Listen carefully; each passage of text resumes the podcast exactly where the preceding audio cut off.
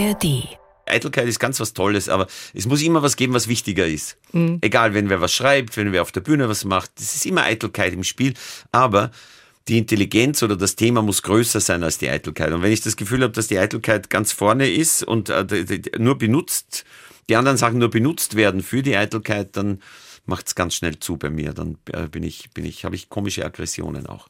Birds flying high, you know how I feel. Sun in the sky, you know how I feel. Breeze drifting on by, you know how I feel. Herzlich willkommen bei Freiheit Deluxe. Mein Name ist Jagoda Marinic. Ich bin Autorin, Kolumnistin und Host dieses Podcasts. Alle 14 Tage spreche ich mit spannenden Persönlichkeiten über Freiheit und ihr Verständnis davon.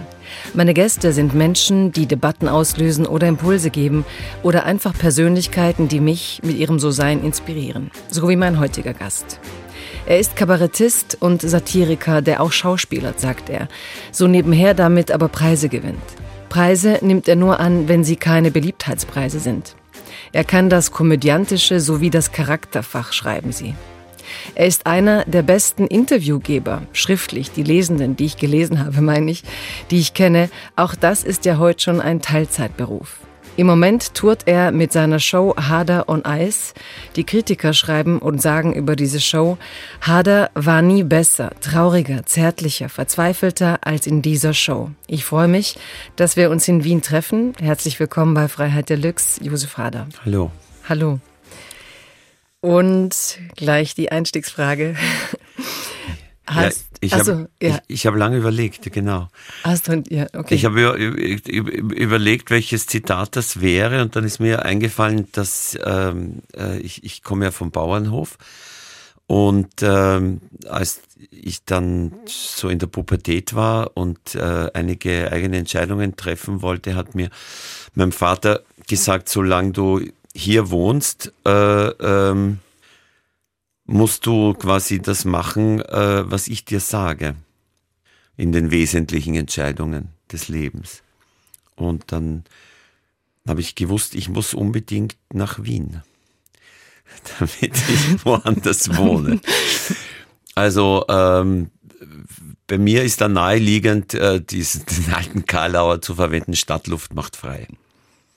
Mhm du bist, ich muss gerade an ein anderes Zitat von dir denken. Ich muss aufpassen, dass ich dich eigentlich nicht nur über deine Interviews interviewe, weil ich die so gerne lese. Und in einem anderen hast du genau das auch mal beschrieben, dass du eben auf dem Bauernhof aufgewachsen bist und dann kamst du in so auch kirchliche Theater- und Musikveranstaltungen und dachtest, ja super, hier bin ich immer noch besser als auf dem Bauernhof. Wie sehr definiert dich diese, dieses, oder wie sehr hat das weg davon kommen vom Bauernhof dein Leben mitbestimmt? Ja, es gibt schon, denke ich, Kindheiten, wo man sich geborgen und zu Hause fühlt und wo, wo, wo es schwer ist, wegzugehen.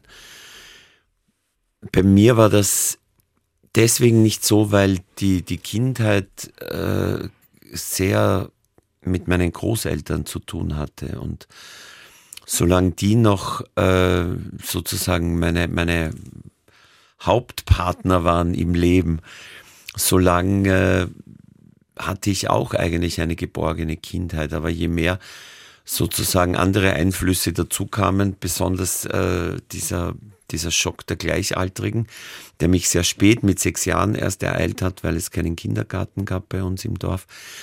Äh, und je weniger je weniger meine Großeltern äh, mit meinem Leben zu tun hatten, desto mehr fühlte ich mich eigentlich fremd am, am Land und wollte eigentlich weg. Es war so völlig un, also ich habe gar keinen Plan gemacht, sondern für mich war klar, dass ich da weggehe.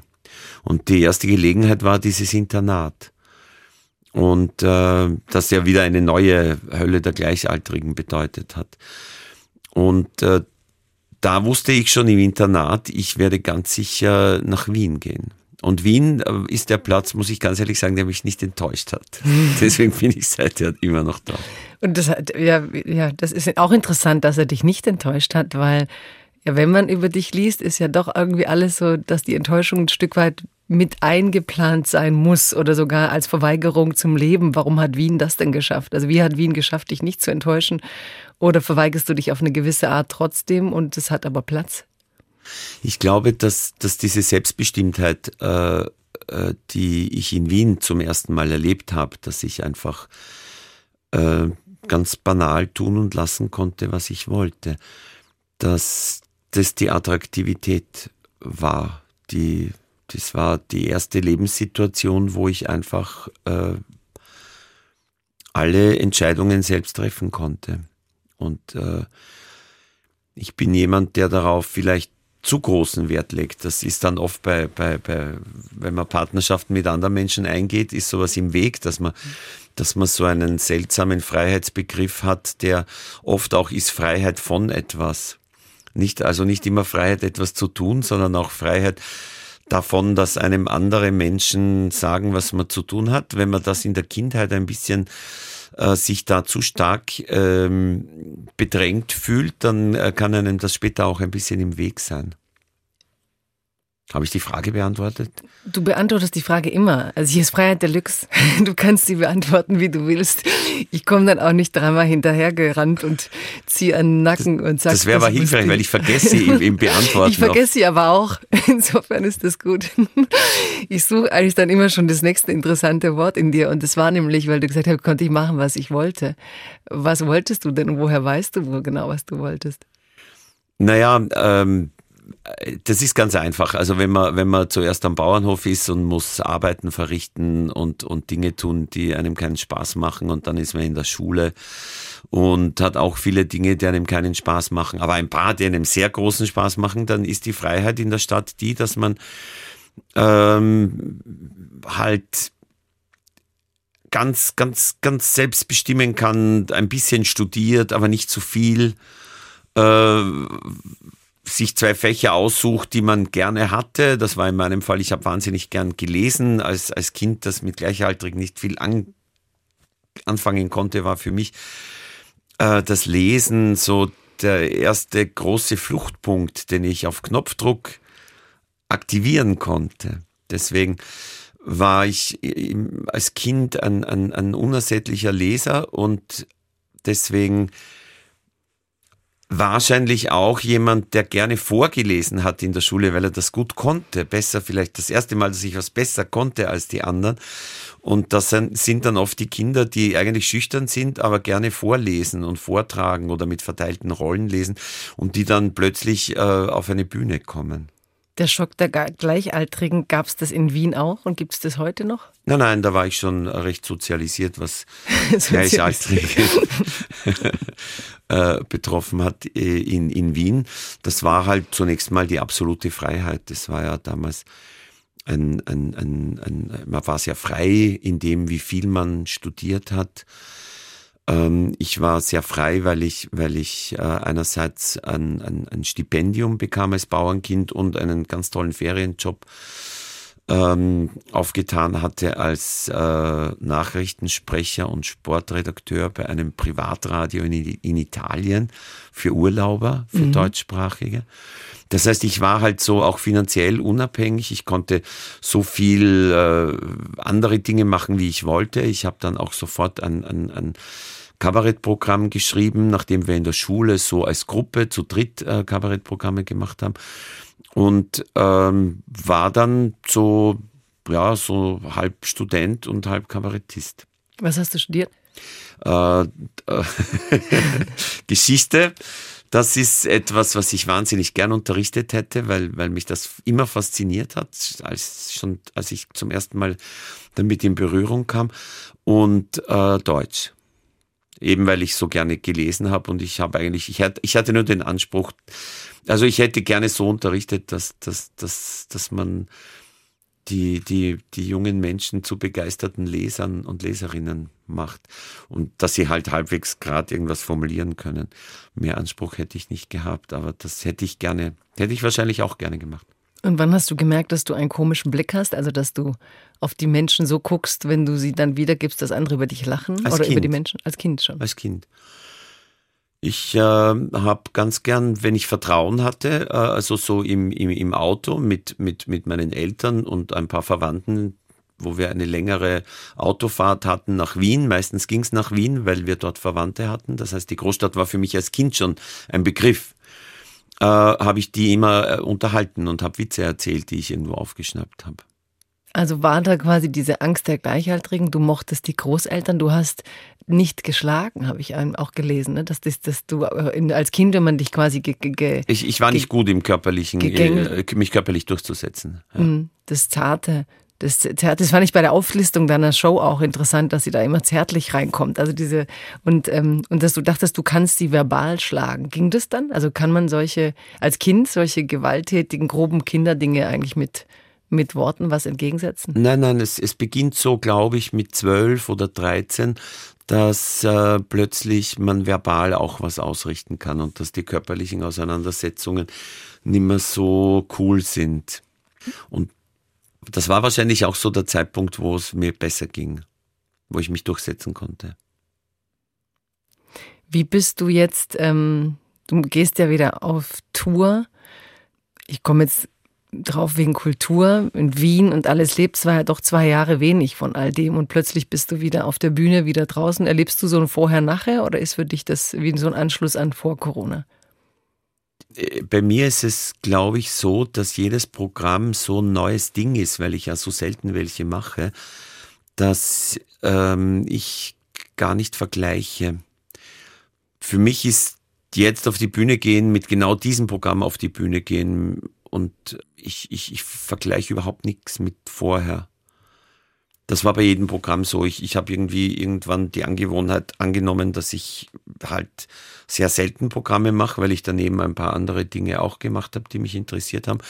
Und damit ähm, gibt nicht so, ein, so eine kontinuierliche Abfolge von und du hast 17 Jahre gebraucht, dieses Programm zu schreiben? Oder hast du einfach 17 Jahre nicht geschrieben und dann äh, gedacht, jetzt will ich wieder?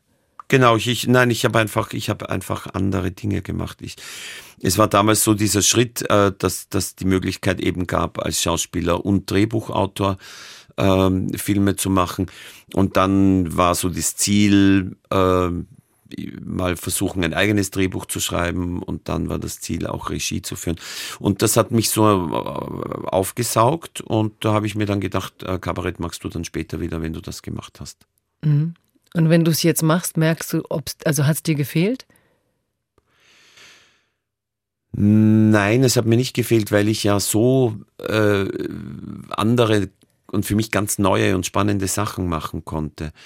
Ich bin niemand, äh, der ich bin niemand, der so eine, eine, eine Sehnsucht hat jetzt unbedingt nach dem Publikum oder nach der Live-Veranstaltung. Es ist eher so, dass ich dann, wenn ich was geschrieben habe, wo ich gespannt bin, wie diese, diese Welt, die ich da zusammengeschrieben habe, äh, ich, ich, ich, schreibe ja monatelang und dann entsteht so ein Weltentwurf oder, oder ein, ein Bild, mein Bild von der Welt als Satiriker. Und äh, dann ist es total spannend, das an viele Leute heranzutragen und zu schauen, wie, was können die damit anfangen? Finden die das harmlos? Finden die das bedrohlich? Finden die das eine Mischung von beiden? Äh, lachen sie an den Stellen, die ich mir ausgedacht habe? Passiert ganz was Neues? Wie entwickelt sich das Programm mit dem Publikum? Das ist ganz, ganz spannend.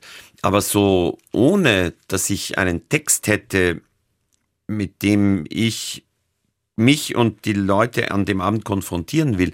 Ohne dem interessiert mich das Publikum eigentlich nicht so als, als äh, weiß ich nicht, als Applausgeber schon gar nicht. Ich bin niemand, der jetzt so sich wohlfühlt im, im Applaus so lang.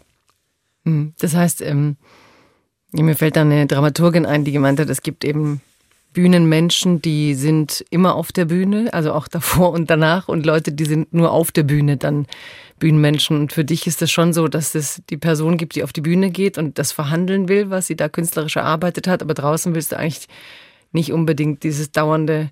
Es ist schon eine Schutzmaßnahme, dass man ein bisschen ein Außenministerium mit sich trägt. Das ist schon auch bei mir so.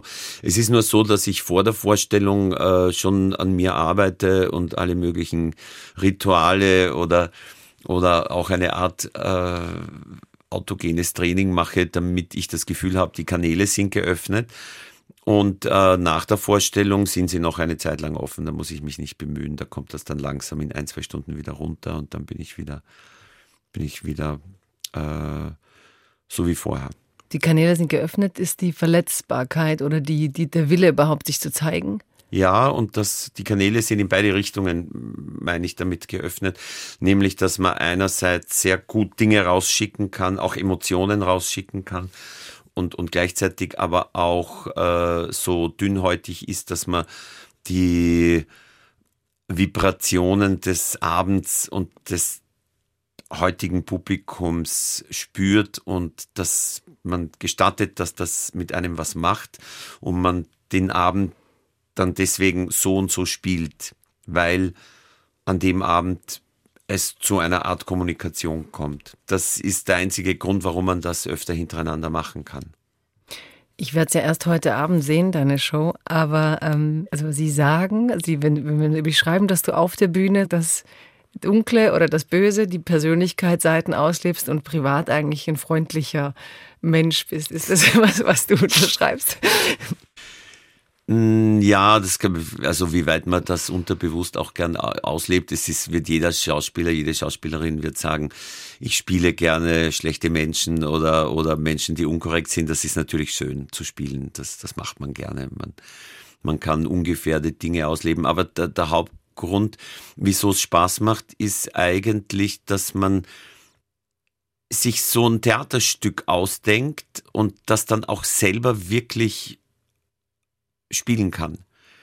Das heißt, äh, das gibt's im darstellenden Bereich ganz selten. Das gibt's in der Musik manchmal, wenn man irgendwas sich einfallen lässt und selber musiziert.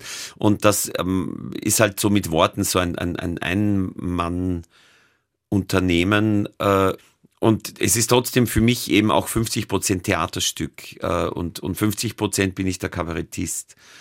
Es äh, ist manchmal ein verkleidetes Theaterstück, dass der Kabarettist auf die Bühne kommt und gibt vor, Kabarett zu machen und es wird dann immer mehr, dann gibt es Dinge, wo man plötzlich diese Bühnenfigur als nicht mehr verlässlich erachtet, weil die sagt Dinge, die würde der Kabarettist nicht sagen und plötzlich ist man in einem Theaterstück. Findest du, also find mich jetzt bitte nicht äh, ungehobelt, aber find, also wie, wie findest du zum Kabarett und was ist das überhaupt für eine Form, frage ich mich manchmal. Das, das finde ich, frage ich mich auch. so. das, ist, äh, das ist eine Form, die habe ich kennengelernt ähm, als, als so Halbwüchsiger, als 12-, 13-Jähriger, in einer sehr politisch aktuellen Version das war im Fernsehen, da habe ich so äh, Programme gesehen, die äh, Dieter Hildebrand und Werner Schneider zusammen gemacht haben. Und habe mir gedacht, das ist eigentlich schon toll, weil ich war damals so Redakteur der Schülerzeitung und habe so Kolumnen geschrieben und war halt auch in einem da, da schreibt man dann auch so Dinge, äh, die aktuell sind, die witzig sein sollen, aber gleichzeitig auch ein bisschen frech und kritisch. Und habe mir gedacht, das ist toll, da stehen diese zwei Männer auf der Bühne und denken nach. Natürlich ist der Text, es ist ein öffentliches Nachdenken, dessen Text schon vorgefasst ist, aber es ist äh, es ist was Suchendes auch, so in diesem, in diesem Dialog zwischen den beiden. Das hat mir wahnsinnig gut gefallen. Äh, und ich habe mir gedacht, das kann man ja auch äh, hier machen an der Schule und habe dann, hab dann im, im, im, im, Fasching begonnen, äh, so mit zwei anderen so Kabarettnummern zu machen, über die Schule, über die Lehrer. Und da ist man natürlich wahnsinnig erfolgreich. Und äh, dann habe ich einfach danach weitergemacht und es war aber immer so gedacht als, als ähm, ja, Hobby trifft's nicht, aber als, als Amateur, also als jemand, der, der das nicht macht gegen Bezahlung, sondern das ist einfach eine schöne Sache, der man sich hingibt, aber die nicht der Beruf ist. Ich wollte so ein Lehrer werden, der das mit den Schülern und auch alleine teilweise halt viel Theater macht. Und dann war es irgendwann so, dass ich das Gefühl hatte, das wird jetzt ein Beruf. Und dann bin ich ganz weg von, von dieser Form, von diesem aktuellen politischen Kabarett, weil ich mir das als Lebensperspektive überhaupt nicht vorstellen konnte, dass ich mich jedes Jahr ähm, echauffieren muss über die Innenpolitik und nachdenken, was die falsch gemacht haben. Und ich, ich, ich habe irgendwie sehr früh gespürt, dass es da Verschleißerscheinungen geben könnte, die ja, wo nicht nur Kabarettistinnen und Kabarettisten, sondern auch Innenpolit Innenpolitik, und äh, Journalistinnen und Journalisten äh, dem unterliegen und, und äh, ich habe mir gedacht, das machst du nicht. Wenn das ein Beruf sein soll, dann muss so ein, so ein Kabarettprogramm ein bisschen sein, wie, ein, ein, wie, wie andere einen, einen Roman schreiben oder ein Theaterstück. Da hast du ein großes Thema, an dem du dich abarbeiten willst und, und so soll das sein. Und dann gab's damals, und, und dann habe ich auch ganz den Fokus verändert und habe plötzlich, fand plötzlich ganz andere Kolleginnen und Kollegen interessant, die eben nicht politisch aktuell waren. Zum Beispiel? Zum Beispiel Gerhard Polt und, und, ein, ein, und, und Helmut Qualtinger, den ich danach erst richtig entdeckt habe. Und ähm, Otto Grünmandel, einen, einen Tiroler Kabarettisten, der nicht so bekannt ist, der ganz wunderbar absurdes Theater gemacht hat. Und das war plötzlich ganz eine andere Baustelle. Es war auch ein hohes Risiko, weil man war so ein bisschen schon bekannt für einen bestimmten Stil, den ich dann geändert habe und habe mir gedacht, wenn der Stil hinhaut, dann wirst du Kabarettist, sonst studierst du lieber fertig. War dann das Kabarett näher am Lesen, also dem, was du beim, am Lesen geschätzt hast als Vorgang? So. Ja, es war viel näher am Lesen, weil es keine einzelnen kleinen Nummern waren, so äh, Ideen, die man so sammelt, sondern weil es plötzlich so wirklich wie eine Reise war beim Schreiben, dass man äh, gesagt hat, das ist mein großes Thema. Wie kann ich das in zwei Stunden allein auf der Bühne so gestalten, dass möglichst niemand aus dem Raum läuft und trotzdem ich aber wirklich das Thema in einer gewissen Klarheit auch hinstelle, dass das nicht nur vor lauter Augenzwinkern untergeht. Und habe dann begonnen, solche Programme zu machen. Das erste Thema, das ich verhandelt habe, war eigentlich das Kabarett an sich. Das hieß Bunter Abend, das Programm, und ich spielte so einen, einen, einen Witzemacher, der auf die Bühne geht und ganz schlechte Witze macht. In einem, äh, damals war ja Kabarett nicht nur in Deutschland, auch in Österreich ganz was Intellektuelles. Und äh, man ging dann auf die Bühne, zum Beispiel der Dach und Schieß, und da kam so ein Schießbuden-Entertainer und hat ganz schlechte Witze gemacht. Und das habe ich aber nicht nur zwei Minuten gemacht, so als Gag, sondern ich habe es eine Viertelstunde durchgezogen. Und dann äh, betrinkt sich der immer mehr, weil diese Witze natürlich vor dem Publikum nicht funktionieren. Und äh, wird ausfällig und es, begibt, es äh, beginnt so eine Art Beschimpfung der Situation, des Kabaretts an sich, des Publikums, auch Selbstbeschimpfung. Es beginnt so eine Art Hinrichtung des, des Kabaretts. Und äh, Dieter Hildebrand hat das gesehen in der Lach und Schieß und dann sind wir lange zusammengesessen. Äh, und dann hat er, war er der Überzeugung, ich kann jetzt kein Programm mehr machen. Warum? Weil ich die Form quasi für mich äh, abgearbeitet und erledigt Erschossen. hätte. Mhm. Und äh, irgendwie ist mir da dann aufgegangen, weil ich war total überzeugt, dass ich noch viele Programme machen kann, dass bei mir das Spielerische so wichtig ist. Dass ich nicht so funktioniere wie ein klassischer Kabarettist, der, wo die Empörung ähm, über ganz bestimmte Dinge so stark ist, dass man die direkt rauslassen muss als Meinung, sondern dass, dass ich jemand bin, der seine Empörung, die er durchaus hat, so gerne verkleidet in etwas, was sich erst langsam entblättert, diese Zwiebelform. Und, und, und dass es eben ein Spiel ist mit dem Publikum und dass es darum geht, ein Thema durchzuarbeiten und nicht äh, zu sagen, ab da ist für mich nur mehr verbrannte Erde. Und hattest du, als er das damals gesagt hat, ich meine, jetzt sagst du das so selbstsicher, aber hattest du damals Angst, als er gesagt hat, ähm, das ist eigentlich für dich jetzt erledigt? Nein, ich glaube, ich glaube, ich war sehr selbstbewusst und habe mir gedacht, der hat das in dem Fall nicht verstanden, der hat das zu ernst genommen, was ich gemacht habe. Weil es ist, auch wenn es ganz beinhart oft ist, es ist ja ein Spiel, ein Gedankenspiel. Für mich ist ja Kunst so eine freie, so ein freier Raum, wo man bestimmte Dinge ausprobieren darf. Ja, aber die Freiheit, diese Form zu zersetzen, in der man eigentlich reüssieren will, ist ja auch dann groß und dann brauchst du schon auch Selbstsicherheit. Oder war es einfach auch so dieses, ähm, mir eigentlich egal, wie sie es finden. Also hat dir da auch geholfen, dass die, du eben nicht so innerlich abhängig warst von diesem Geliebtwerden vom Publikum, dass du deiner künstlerischen Neugier treuer sein wolltest? Ich glaube, ich wollte so, äh, ich war jung, ich war ziemlich jung, so äh, Mitte 20. Und ich hatte eben noch niemand zu versorgen. Ich hatte keine Probleme materieller Natur. Es war so, ich mhm. habe es auch nicht ganz, äh, äh, ich, ich, bin da nicht siegesmäßig da draus rausgegangen. Also es sind viele Leute haben den Raum verlassen, wenn ich gespielt habe. Mhm. Ich hatte gute Kritiken, ich habe sogar den, zum ersten Mal dann den Deutschen Kleinkunstpreis bekommen, aber die Leute sind rausgelaufen. Mhm. Haben mich beschimpft teilweise. Und ich hatte nach dem Programm, nachdem ich das eineinhalb Jahre gespielt habe, hatte ich so äh, die Vorform von einem Stimmbandknoten. Das heißt, so ein, äh, so ein weiches äh, äh, äh, Teil, das sich zu einem äh, Knoten verhärten hätte können. Und habe mir dann gedacht, okay, das war jetzt mal der Einstand, jetzt, jetzt schaust du, wie du weitermachst. Und die Reaktion war eigentlich nicht, die Reaktion war, dass ich beim nächsten Programm richtig ein, ein Theaterstück gemacht habe und als, nicht als Kabarettist auf die Bühne gegangen bin. Ich habe mich mal rausgenommen beim mhm. nächsten Programm. Und meinst du, sie haben dich beschimpft, weil ja man geht ins Kabarett und schimpft auf die da oben normalerweise, ne? Also wenn es gut ja. geht, dann sitzt man ja da und ist eigentlich der, also ich sag, ich war immer oft beeindruckt und dachte, warum funktionieren Zeitungen überhaupt noch, wenn es Kabarett gibt in Deutschland? Weil ich fand die oft viel besser und viel kritischer als so viele Zeitungen. Und gleichzeitig, wenn ich als Publikum da reingehe und das erwarte, ist ja auch so eine Entlastung. Da kommt jetzt der oben, der erzählt mir wieder, wie korrupt alle da oben sind und ich bin der gute arme Bürger, das nicht durchschaut. Genau. Oder? Also die, die, die im Raum sind, sind, sind meistens die ganz klugen, er, der, er oder sie auf der Bühne, weil er seinen Text vorbereitet hat, die unten, weil sie ihn ja ach so gut verstehen. Und ähm, es ist äh, situationstechnisch passiert ja dasselbe wie im Bierzelt. Im Grunde. Alle mhm. verstehen sich und machen Witze, äh, über die sie lachen können. Und ähm, das war die eine Sache, aber das Hauptproblem, das man hat, wenn man so was Längeres machen will im, im Kabarett, ist, dass äh, damals ähm, schon der, die Kabarett-Zuschauer das Gefühl hatten oder die Erwartung hatten, dass Sinnzusammenhänge binnen zwei, drei Minuten aufgeklärt werden.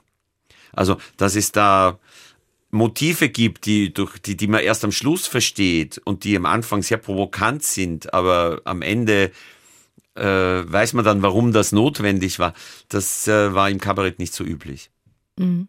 Und Du hast auch mal gesagt, es ist dir auch wichtig, dass du nicht von dir selbst verschont bist, also du nicht drüber stehst. Ne? Dass, jetzt... nicht, dass man über mich lachen kann ja.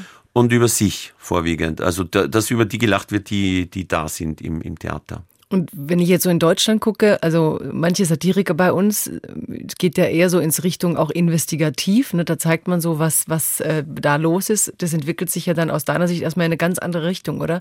Weil die sind ja dann eigentlich auf der sicheren, auf der guten Seite, entlarven mit eben satirisch-komischen Mitteln eine Welt, von der sie aber trotzdem besser zu sein scheinen. Das ist, also ich glaube jetzt bei Jan Böhmermann mit dem investigativen Trend, das ja auch gut ankommt bei vielen, aber ist dann was völlig anderes, als wie du das dann deine Arbeit verstehst? Ja, ähm, ich denke mir, das ist schon was Wertvolles, weil es ein Teil von dem übernimmt, was Medien derzeit nicht leisten. Mhm. Ganz ehrlich. Drum, drum äh, finde ich das gut. Gerade aus österreichischer Sicht, wenn man ja. guckt, was hier alles mit ja. äh, Ibiza-Affäre und so. Ne? Also es gibt, ich glaube grundsätzlich, äh, äh, es gibt alles auch in gut. Also es gibt politisch aktuelles Kabarett in gut. Es gibt äh, diese Form, die, die so ein bisschen zwischen Satire und Infotainment oszilliert und, und, und auch äh, eigentlich inve investigativen Journalismus, dass das ihn gut gibt und halt ihn schlecht auch. Hm. Und wenn du jetzt sagst, das ist so deine Art, du willst da eine andere Welt, ähm, wenn wir zu deinem jetzigen Harder on Eis kommen, was, wenn du sagst, da bin ich rein, da bist du ja während Corona rein in einer Zeit, wo ich finde, die Welt sehr schwer zu verstehen war. Natürlich einerseits statistisch war sie leicht zu verstehen. Wenn A passiert, sterben Menschen und so weiter. Das war ja alles leicht. Aber die Folgen und die gesellschaftlichen Eruptionen und wie war das mit welch, du sagst, du baust dir dann so, verstehst in dieser Zeit, was für eine Welt da ist und dann gehst du auf die Bühne und präsentierst sie. Was für eine Welt hast du denn entdeckt in, in dieser Schreibphase?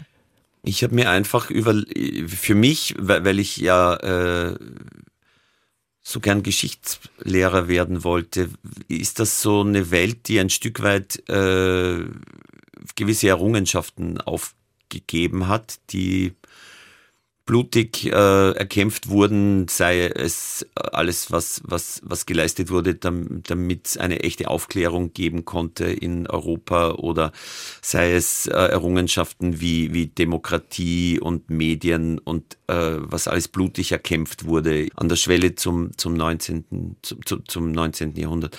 Und äh, für mich war es so ein bisschen wieder eine, eine wilde Zeit wie davor. Und dann habe ich, hab ich mir gedacht, okay, äh, du, du, du fängst jetzt als Vorbereitung an, liest du Texte von damals. So genau zwischen Barock und Aufklärung, beginnende Aufklärung. Und habe äh, zunächst mal äh, den Grimmelshausen gelesen, Simplicissimus über den Dreißigjährigen Krieg. Äh, der beginnt damit, dass er schreibt, wie die Soldaten seinen Vater brutal foltern und sie kriegen aber nicht raus, wo das Geld ist und dann streichen sie Salz äh, äh, auf die Fußsohlen und lassen das die Ziegen ablecken und dieser schwer gefolterte Vater verrät dann äh, unter dieser Folter lachend, äh, wo das Geld ist. Und dann habe ich Jonathan Swift gelesen. Da gibt's nicht nur Gullivers Reisen, das ja ein Roman für Erwachsene war, wo man genau wusste, wen meint er jetzt hier am britischen Hof? Und der ja ein, ein, ein furchtbare, empörte Satire über den Menschen ist. Da gibt's ja dann noch drei, vier andere Bücher bei Gullivers Reisen, wo immer mehr eigentlich rauskommt, dass der Mensch eigentlich das besser wäre, wenn es ihn nicht gäbe. Und dann gibt's noch diesen furchtbaren Text, äh, der bescheidener Vorschlag heißt, über die Kinder von Irland, wo er vorschlägt, dass weil so eine große Hungersnot in Irland ist und äh, die Kinder entweder sterben äh, oder Kinderarbeit machen müssen oder missbraucht werden, immer unter die Räder kommen. Da macht er den Vorschlag, man so, es wäre doch wirtschaftlich und auch humaner, wenn man diese Kinder, solange sie Muttermilch bekommen, bis zum ersten Lebensjahr ordentlich mästet und dann an die englischen äh, Landadeligen als Sonntagsbraten verkauft ich habe mir dann gedacht, ja, wahrscheinlich, man muss richtig zurückhauen. Man muss richtig drastisch, barock sozusagen, also mit voller Wucht zurückhauen, bis den Leuten das Grausen kommt. Das ist vielleicht die Satire, die wir jetzt brauchen. Und das war der Ursprung, Ursprungsgedanke von, von dem Programm. Mhm. Und wenn man sieht, es ist alles ausverkauft, die Kritiken sind begeistert, also du hast, bist du selber, hast du das Gefühl, du hast was gefasst, was, was du wolltest? Mhm das kann ich nicht sagen. Es ist manchmal, manchmal habe ich den Eindruck, äh, es ist viel zu harmlos, wenn ich nachher mit Leuten, mit Leuten rede. Weil? Also was ja, sagen Sie dann? Sagen Sie, es war gut oder fühlen sich nicht angepasst ja, oder ja, gehen nicht die mehr sagen raus? dann, die, die, die finden das gar nicht so arg, was ich mache. Ich weiß auch nicht, äh, ob die anderen vielleicht kommen die anderen nicht. Es gibt andere auch, die, die schon so etwas von etwas sagen, wo ich mich wiederfinde. Aber was ich nur damit ausdrücken will, ist, dass man ja nie Gewissheit hat über das, was man da macht. Vor allem nicht, wenn man mit einzelnen Leuten redet, die das anschauen. Es ist immer, und es entwickelt sich ja auch, das Programm wird mit der Zeit anders. Es ist so wie ein Organismus. Äh, es, man, man hat keine äh, Klarheit, was man da gemacht hat. Warum on Eis? Ähm, weil ich, ich wollte etwas, was möglichst viele Assoziationsebenen hat und was nicht ganz, was bloß nicht intellektuell mhm. rüberkommt und was nicht eindeutig festzunageln ist, was ich genau damit gemeint hat. Das kann man sich im Laufe des Programms dann überlegen. Magst du intellektuell nicht oder magst du intellektuelle so nicht? Ausgestellte Intellektualität mhm. finde ich immer, da habe ich so eine, weiß ich nicht wieso. Wäre auch interessant, das mal zu überlegen, wieso ich das nicht mag ich, ich denke jetzt gerade an Dieter Hildebrand und Werner Schneider, da war es halt so, die haben sich gegenseitig so schön aufgefangen. Wenn der Werner Schneider etwas ganz großartig formuliert hat, hat äh, der Dieter Hildebrand dann mit einem ganz einfachen Satz das fortgeführt. Das heißt, es war so, es war, man hatte Freude an der Formulierung, an einer wirklich virtuosen und glasklaren Formulierung, aber man hatte auch Freude an so ganz einfachen Sätzen, wo plötzlich so, äh, wenn, wenn eines davon fehlt, glaube ich, dann, also wenn, wenn, wenn nur so vor sich hin gewichst wird eigentlich, voll, ohne, ohne, dass, ohne dass man das Gefühl hat, dass die, dass die eigene Eitelkeit äh, das unwichtiger ist. Eitelkeit ist ganz was Tolles, aber es muss immer was geben, was wichtiger ist. Mhm. Egal, wenn wer was schreibt, wenn wer auf der Bühne was macht, es ist immer Eitelkeit im Spiel, aber die Intelligenz oder das Thema muss größer sein als die Eitelkeit. Und wenn ich das Gefühl habe, dass die Eitelkeit ganz vorne ist und äh, nur benutzt, die anderen Sachen nur benutzt werden für die Eitelkeit, dann macht es ganz schnell zu bei mir. Dann äh, bin ich, bin ich, habe ich komische Aggressionen auch. Ja, das mit den Aggressionen interessiert mich ja auch. Also dieses Schock der Gleichaltrigen bleibt ja wahrscheinlich so ein Erlebnismuster, so dass man da nicht äh, dazugehören will. Aber das interessiert mich jetzt auch so. Eitelkeit ist doch was Tolles, weil meistens ist es ja immer so ein Tabu. Also wie soll ich sagen, meistens kommen ja alle und eitel ist dann schon so das ist K.O.-Kriterium für jemanden. Ne? Ah, der ist eitel. Und dann tut man immer so, als wären es nicht alle heutzutage oder als wäre nicht irgendwie doch jeder eitel, der sich zeigt überhaupt. Ja. Ne? Sonst würde man ja irgendwie seine Sachen in Ruhe machen, wie die keine Ahnung, wie die Bilder von Vermeer und würde sich vertiefen in seine Arbeit und würde nicht dauernd sich irgendwie präsentieren. Und du sagst aber, Eitelkeit ist äh, irgendwie auch super. Ja, ich, ich denke mir, das ist eh klar. Also alle, die, die da irgendwie schreiben oder sich und sich dem Urteil anderer aussetzen, auf der Bühne, äh, in allen Medien, äh, ein bisschen Narzissmus muss man haben, sonst würde man das ja nicht machen. Und äh, Eitelkeit die, die, die Frage ist, ob es eine dumme Eitelkeit ist oder eine intelligente. Aber die Dummheit ist allumfassend. Wie kann sie denn dann nicht dumm sein? Es gibt zum gesagt? Beispiel Schauspieler, mir fallen in dem Zusammenhang so alte Schauspieler ein. Ich kann das, äh, es gibt einige Beispiele dafür, wo man so die letzten Filmauftritte von ganz alten Schauspielerinnen oder Schauspielern sieht und man hat das Gefühl, Sie benutzen jetzt sogar ihre eigene Hinfälligkeit, um gut zu sein. Schonungslos. Sie spielen ganz jemand Alten und Tattrigen und sind an der Schwelle des Todes und benutzen das, um gut zu spielen. Das ist eine Eitelkeit, äh, die, die ist so tiefgreifend, da, da habe ich, äh, da hab ich Begeisterung für so eine Form von Eitelkeit. Ja, ich wollte nämlich gerade sagen, ich finde nämlich manchmal, du gerade gesagt hast, keiner von uns würde das machen ohne Narzissmus, ja. Das sind für mich ja auch so Dinge, die wir gesellschaftlich gerade, man klebt überall so Narzissmus hin, wo ich denke, ähm, ja, wie willst du denn ein Buch schreiben, auch ohne den Drang, also ist das immer, also ich finde das so auch so ein Modeding, wir erklären dann alles und etwas, was du gerade meinst, diese, ähm, ja, berührt zu sein von, wenn alte Menschen sagen, ich will das noch machen, um diese Menschen da draußen zu berühren. Also es ist einerseits ein krasser Narzissmus, aber andererseits ja auch eine krasse Hingabe Hingabe an, dass ja, ja. es irgendwas geben muss, was ich den Leuten so geben möchte und irgendwie auch jenseits von mir, weil wie du sagst, äh, eigentlich, ich glaube, viele Schauspielerinnen sind nach 70 dann nicht mehr rausgegangen, weil sie Angst hatten, dass die Welt merkt, dass sie nicht mehr schön sind oder ja. sie sind wahrscheinlich ja. trotzdem schön, aber nicht mehr jung waren.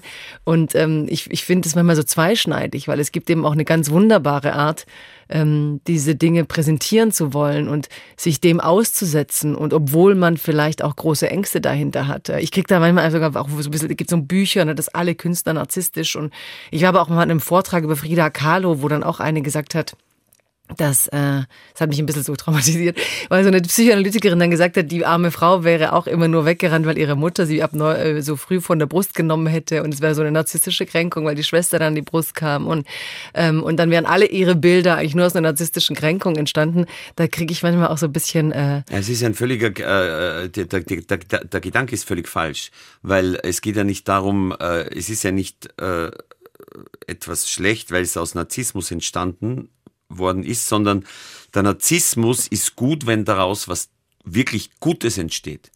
Also äh, irgendwelche eitlen Affen, die äh, so halb gute Dinge fabrizieren in, in ihrer Welt und sich wahnsinnig gut dabei vorkommen, äh, da habe ich keinen Spaß dran und das, da ist Eitelkeit oder Narzissmus was Schlechtes und gleichzeitig äh, kann man, glaube ich, den Satz schon aussprechen, dass die größten Werke, künstlerischen Werke, alle auch mit Eitelkeit und Narzissmus zu tun haben.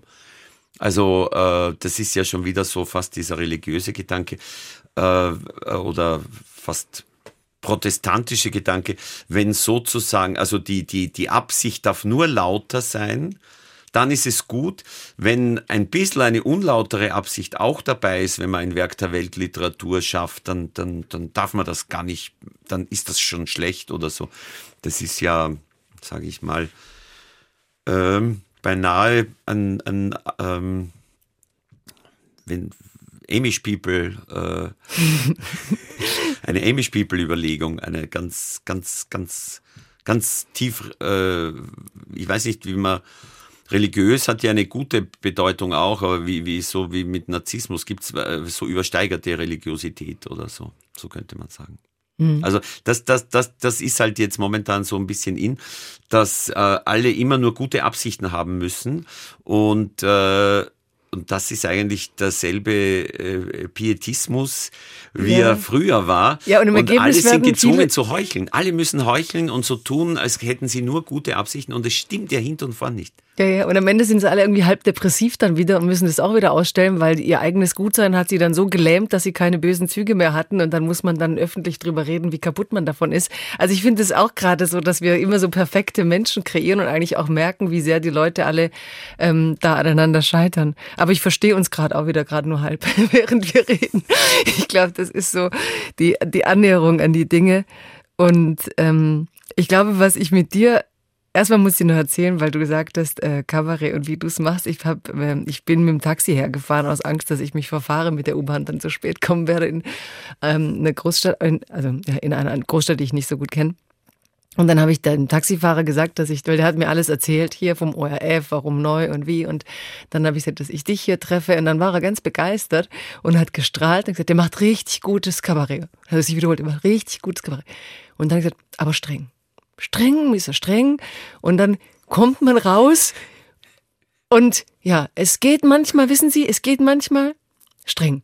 Also ganz interessant, so fand ich. Ich glaube, das war das, was du meintest, wenn manche gehen raus oder manche, dass du den Leuten diesen Spiegel vorhältst. Ja. Ähm, das war hat dann lässt dann so eine Irritation von. Ne? Streng war für mich so Synonym für der, der hält uns Dinge vor, die, die sind schon hart. Der hält uns Spiegel das, vor, das die sind. freut mich ja jetzt geradezu. Ich treffe immer nur die Leute, die mir sagen, dass sie sich gut unterhalten haben. Dass Sie, du harmlos Ja, ja, ich hätte gerne ein paar so Taxifahrer, die mir das sagen. Schick dir meinen, der hat mir ja. die Tasche noch gebracht, weil ich sie vergessen hatte. Ähm, aber ich glaube, dieses Spiegel vorhalten, deswegen lese ich auch deine Interviews so gern, weil da merkt man erstens auch deine Lust zum Lesen und dann auch deine Lust, also du bist kein nicht einer von diesen verhärmten, ich hasse die Welt Leuten, aber so, so richtig schenken tust du unserer Zeit dann doch auch nicht viel. Also da kommt immer so eine Gutmütigkeit, vielleicht ist es so die, die katholische, die Katholiken sind ja ein bisschen großzügiger als die Protestanten, die du gerade beschrieben hast. Da kommt dann doch so, ja gut, der Mensch ist fehlerhaft, darf er sein. Aber manchmal kommt für mich da auch so eine, ja, ich würde schon auch sogar das Wort Verzweiflung manchmal nehmen, dass die Erde nur so beschaffen sein kann, wie sie ist. Ja, aber ich denke mir, das ist so, glaube ich, eh die Grundsache bei der Satire, dass man halt, äh, dass das aus einer Enttäuschung herauskommt. Das ist aber keine Enttäuschung, die ich jeden Tag durchs Leben trage. Es ist eher, glaube ich, so, dass man, wenn man Satire macht und vor allem, wenn man sie jeden Abend reproduzieren muss, dann sollte da wirklich was Wichtiges von einem drinnen stecken. Sonst macht es ja keinen Spaß. Das Komische ist ja tatsächlich, dass ich dieses Programm gerne spiele. Obwohl ich es gestern auch schon gespielt habe, werde ich es heute Abend wieder gerne spielen.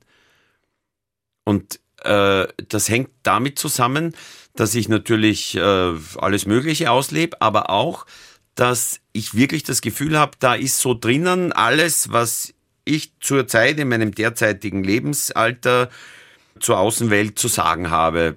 Du sagst gerade, ähm, ähm, die, ein Mann in deinem Lebensalter, wie blickt denn deine Figur auf Männer in deinem Lebensalter? Naja, meine, meine Figur ist ja so ein, blöd gesagt, ein, einfach einer dieser alten weißen Männer, die alle fünf Minuten irgendwas behaupten, was sich eigentlich über den Abend lang völlig widerspricht, aber einer dieser Männer, die immer die Position suchen, die für die nächsten fünf Minuten die vielversprechendste ist. Und das oszilliert sozusagen, das ist so, das ist so, das ist so eine Figur wie Trump, der erzählt dir fünf Minuten irgendwie äh, seine Weltsicht und, und eine Viertelstunde später sagt er etwas, was da überhaupt nicht dazu passt. Das heißt, er ist, äh, er, er, er, er repräsentiert diese Welt. Und ich will damit was sagen. So könnte man mhm. sagen. Du hast auch mal gesagt, dass die Wut, die man so bei Trump gesehen hat, dass das für dich auch so was Neues und aber auch Enttäuschendes war, dass das plötzlich so an die Macht kommt, dass die Menschen so eine Projektion von, da ist jemand wütend für mich, das, das ganze Wütendsein, was ja heute, was ja eigentlich mit Pegida in Deutschland anfing, da waren die Wutbürger, ne, sondern jetzt sind alle berechtigt wütend und jetzt sagen wir endlich mal, was wir denken und, und in Trump hat es dann ja auch so eine hässliche Fratze gefunden, die dann an die Macht ging.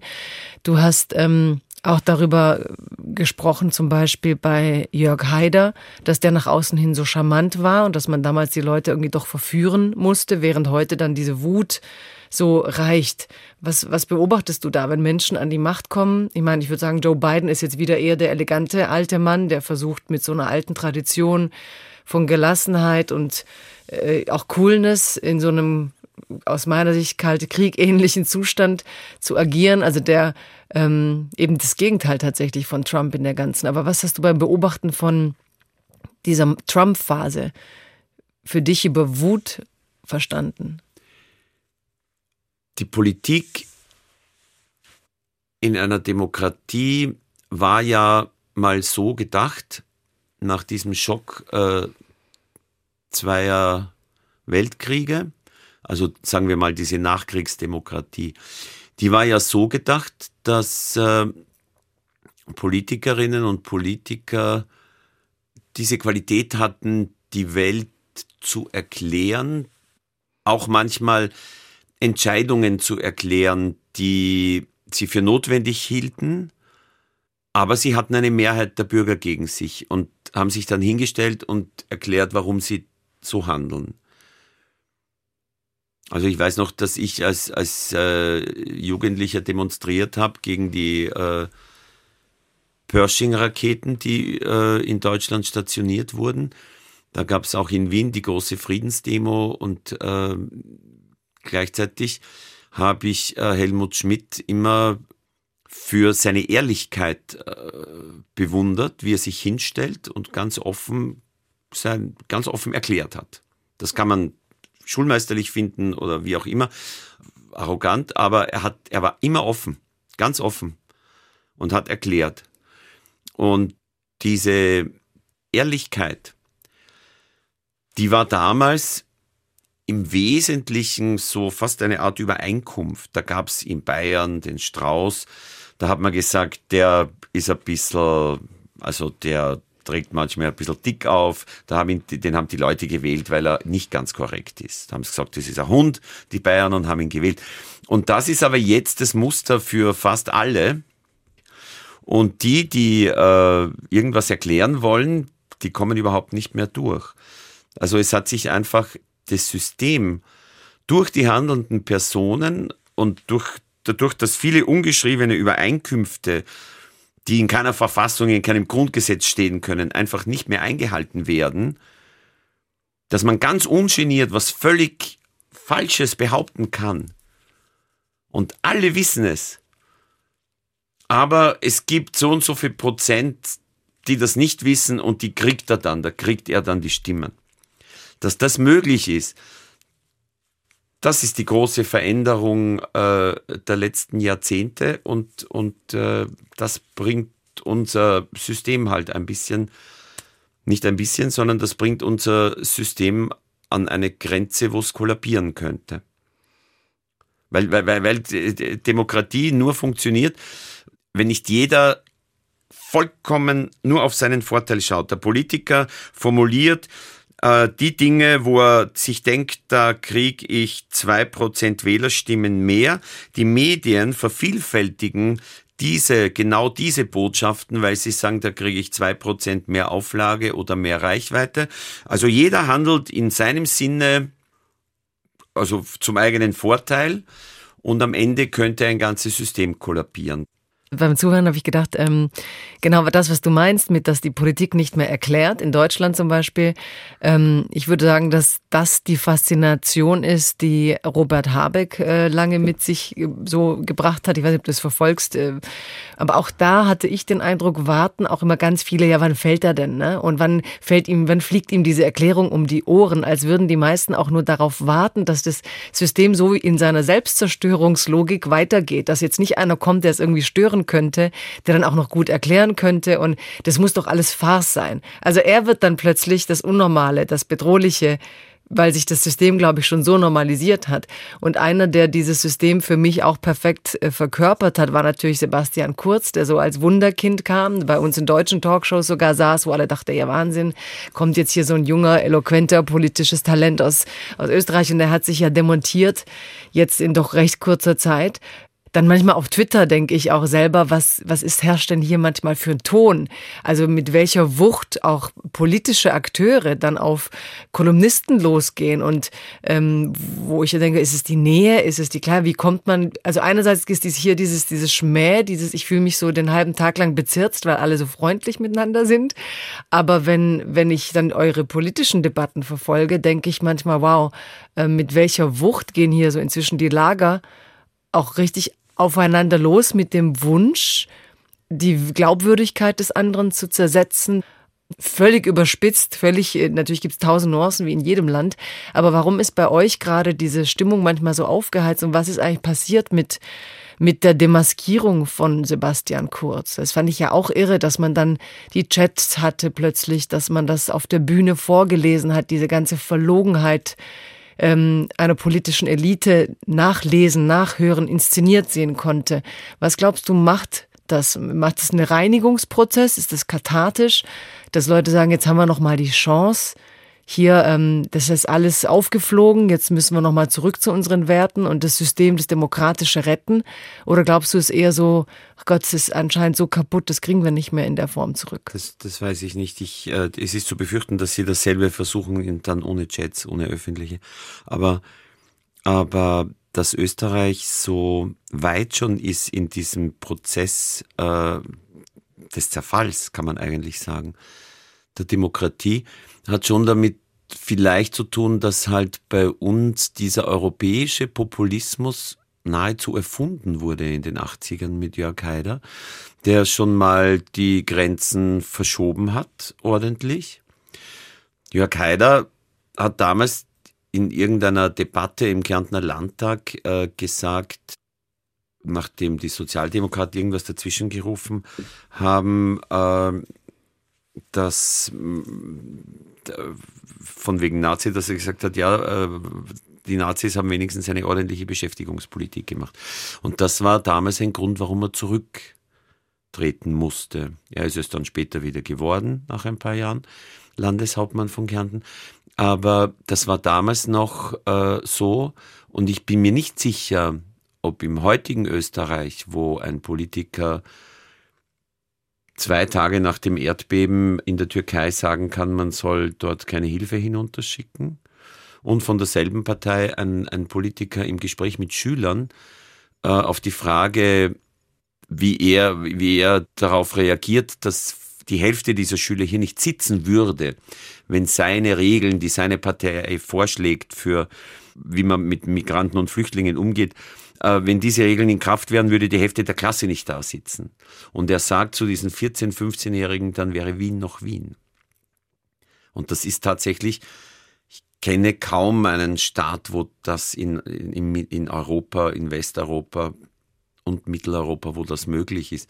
Und es muss damit zu tun haben, dass einfach die Grenzen des Sagbaren seit den 80er Jahren bei uns immer Schritt für Schritt verschoben wurden, dass dieser Erfolg, den man mit einfachen, griffigen Sätzen hat, vollkommen abgefärbt hat auf die anderen Parteien. Wenn man heute sieht, auf welchem Niveau sich äh, die anderen Parteien bewegen, argumentativ, auch die Sozialdemokraten, dann muss man sagen, sie versuchen halt so unbeholfen diesen Populismus nachzumachen. Äh, und die Medien haben sich da auch gut eingerichtet zwischen diesen Sätzen, die provokant sind, die man zitieren kann, äh, auch in einer gewissen geistigen Bequemlichkeit, wie man Politiker interviewt, die haben auch eigentlich schon die feinen Werkzeuge weggelegt, weil es nichts bringt oder weil sie gar nicht mehr Leute finden, die die, die, die, die haben bei den Medien.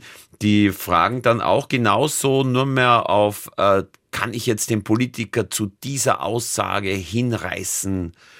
Dass er das sagt und dann fragen sie ihn fünfmal, er soll doch das und das sagen, damit sie nachher schreiben können, der sagt das und das, dann sagt ein anderer wieder das. Also so, es ist auch der Journalismus auf dem Niveau, auf dem passenden. Ja, und so sind wir so, äh, wie man gesagt hat, äh, Österreich ist die Welt, wo die Große die Probe hält. So sind wir irgendwie ein Land geworden, wo man den Zerfall der europäischen äh, Demokratie so im, von, kann man wirklich schön beobachten äh, vom ersten Rang aus. Und äh, ich habe keine Idee, wie das, in welche Richtung das weitergeht und ob da, ob da irgendwas besser werden kann. Ich glaube, um dich ein bisschen zu trösten, äh, äh eigentlich nicht zu trösten, um dich mehr zu besorgen. In Frankreich im Wahlkampf, glaube ich, war hat auch einer der Kandidaten in so einer Schulklasse genau das gemacht, so im Sinne, also die Einwanderungskinder rausdividiert oder eben die Großeltern beleidigt. Ich weiß nicht mehr in welcher Form, aber es, es ist dieses Spiel im Moment der, der, der Rechten überall. Ähm, Trotzdem sagst du vorhin, du liebst Wien, ja. Ne? Das ist dieses, äh, das ist für mich auch immer interessant. Ich finde, viele hier können das so kritisch, so klar beleuchten und gleichzeitig ist diese Liebe da und man weiß, ich bin, Wien ist, ähm, da habe ich diese Freiheit, in Wien habe ich die Selbstbestimmung. Also wie gehst du mit diesem Spagat um? Einerseits zu sehen, wie auch hier Dinge auf eine Art verrohen, die, die dir auch zeigen, ich gucke hier tatsächlich einem Zerfall zu mit den Jahren. Und auf der anderen bleibt da diese Liebe oder verändert sich das auch? Naja, ich, ich äh, kenne halt sowohl am Land, wo ich herkomme, als auch in Wien viele Leute, die nicht so sind wie die Politik äh, und die, die, die herrschenden Personen äh, der, der Tagespolitik. Ich kenne auch ganz konservative, ich kenne auch ganz Leute am Land, die jetzt keine hohe Bildung haben, die wirklich so sind, dass man, dass man großen Mut haben kann. Und es sind nicht nur junge Leute, es sind Leute in allen Generationen. Ich denke mir, äh, ich habe meinen Pessimismus dem politischen System gegenüber, aber nicht den Leuten gegenüber. Da bin ich ähm, vielleicht auch ein Österreicher, der gern das Positive dann sieht und das Negative wegblendet, kann sein. Aber jedenfalls wir sehen uns ja alle, wenn, wenn, wenn, wenn Menschen zusammensitzen, dann, dann sieht man sich ja gegenseitig auch in seiner Unvollkommenheit und jeder ist ein bisschen in seiner Blase, jeder ist ein bisschen in seiner Welt. Wenn ich aufs Land komme, dann ist das halt eine fremde Blase für mich und, und, und ich bin für die fremd. Und äh, was ich aber schon merke, ist, dass im persönlichen Umfeld und am Land auch wirklich, dass, das, dass die Auseinandersetzungen überhaupt nicht hasserfüllt ausgetragen werden.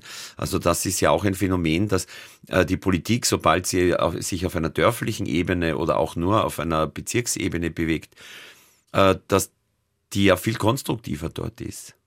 Wobei aber die Rechten, glaube ich, im ländlichen Raum ja hier auch sehr gut abschneiden. Hast, die, schneiden, die schneiden gut ab. Ja, das, das diesen Satz von dir habe ich nämlich extra mitgenommen. Land ist da, wo alle das Herz am rechten Fleck haben und wenig Ausländer wohnen. Das ist ein komischer Satz. Oder war. Ich weiß nicht. Der liegt mir ein bisschen sehr auf der Hand. Aber ich würde den nicht, also wenn der wer anderer sagt, würde ich sagen, ja und.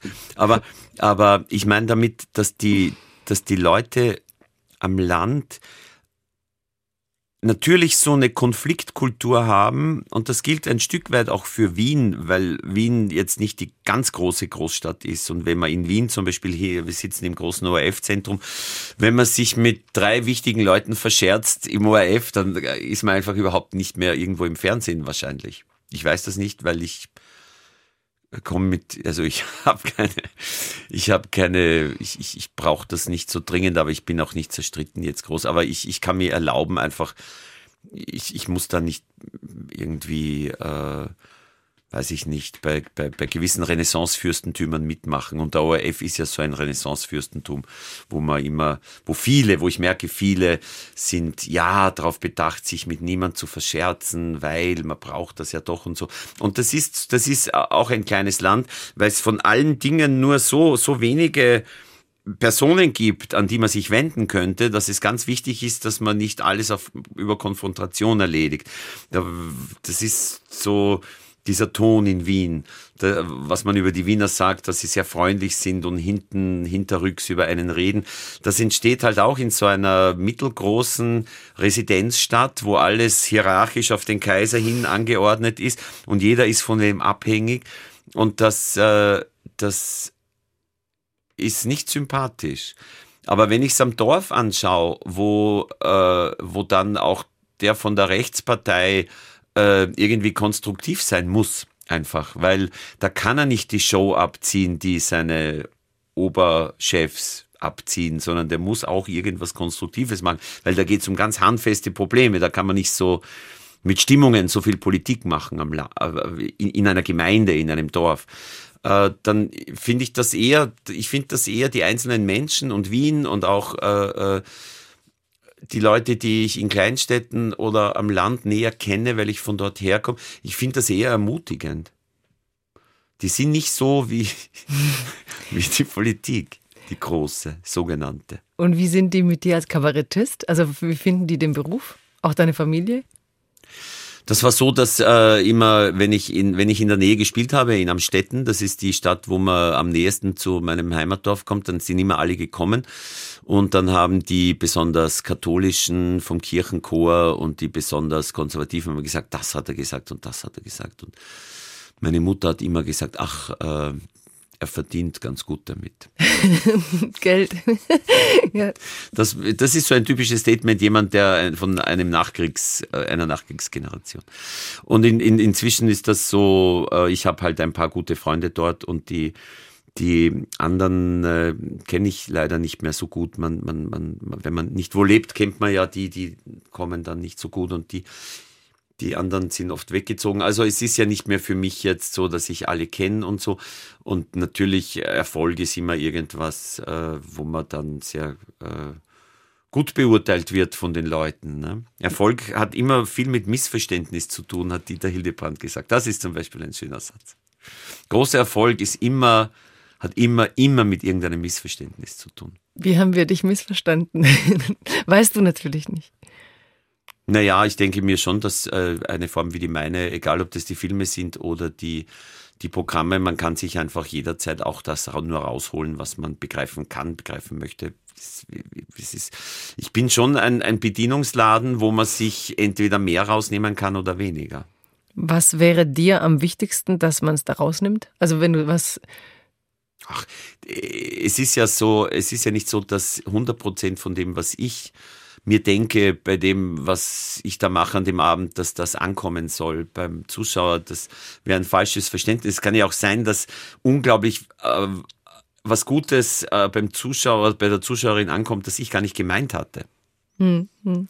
Du hast deine ersten Shows aber in der Kirche gehabt. Du hast es selber so bezeichnet. Du warst Ministrant und hast dem Pfarrer oder dem Priester geholfen und ähm, und war das, weil du sagst eben, du mochtest die Gleichaltrigen nicht, dieser Schock der Gleichaltrigen, und dann kommst du in der Kirche auf die Bühne. Hast du das von Anfang an so erlebt, dass du dachtest, ähm, krass, ich bin hier vorne und es ist gut? Oder war das mehr so eine Erlösung, hast du sogar mal, glaube ich, beschrieben, von, vom Publikum, dass du eben nicht da zugucken musstest? Warum wolltest du mitministrieren, wenn du so schüchtern warst?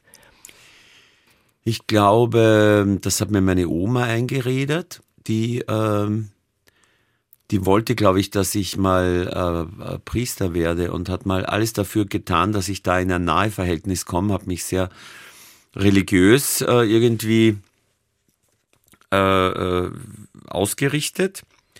Und die Eltern waren je, die waren jetzt nicht so religiös, die waren halt Nachkriegskinder, die wollten einfach, dass das Leben besser wird, das war denen wichtig. Und gegenüber Religion und Ideologien waren sie sehr vorsichtig eingestellt, weil sie als Kinder erlebt hatten, dass alles zusammenbricht. Aber die, die Großmutter hat mich da hingeschickt und äh, ich fand es eigentlich ganz gut, weil ähm, ich hatte einen kleinen Erfolg. Ich wurde, es wurde mir von Anfang an gesagt, dass ich ein guter Ministrant bin, weil ich nicht so schnell bin wie die anderen. Ich hatte so, ich war ein, ein dickliches Kind und hatte eine gewisse Grundlangsamkeit. Das kam beim Ministrieren sehr gut an. Hatte aber Angst. Ich hatte Angst zu versagen und äh, Angst vor dem Pfarrer, der ein sehr grober Mensch war.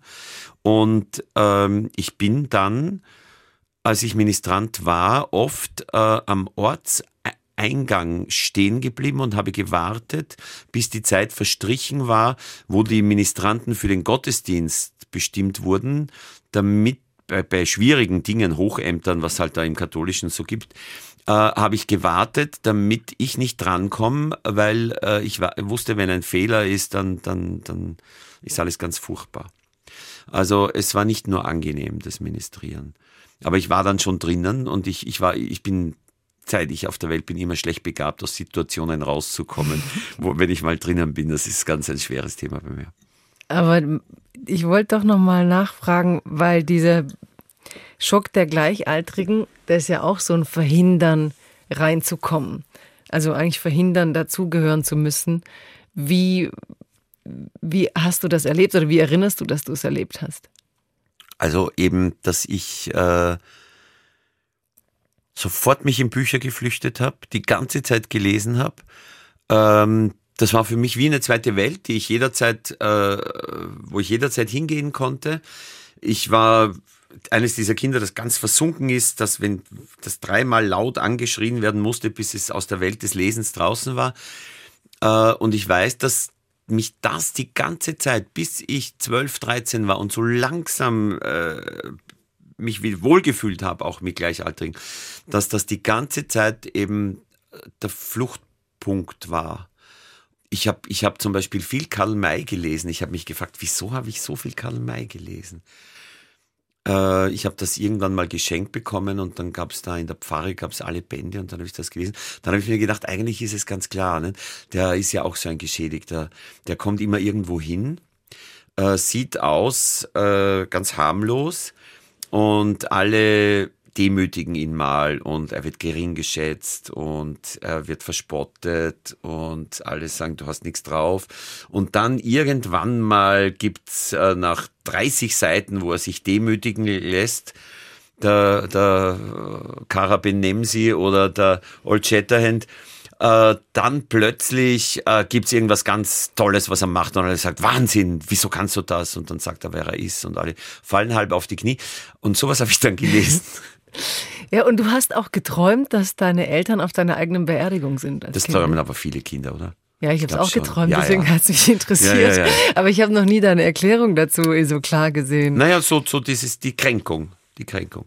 In dem Alter tritt man nicht einer populistischen Partei bei, sondern hat noch solche Träume. Ist ja viel besser. Entlastungstraum hast ja. du es genannt, ne? wenn, wenn man quasi sich nicht ganz so gut durchsetzen kann, vielleicht gegen die Eltern. Ja. Ähm, Entlastungsträume. Jetzt kannst du dich ja durchsetzen gegen ganz viele Kabarettisten.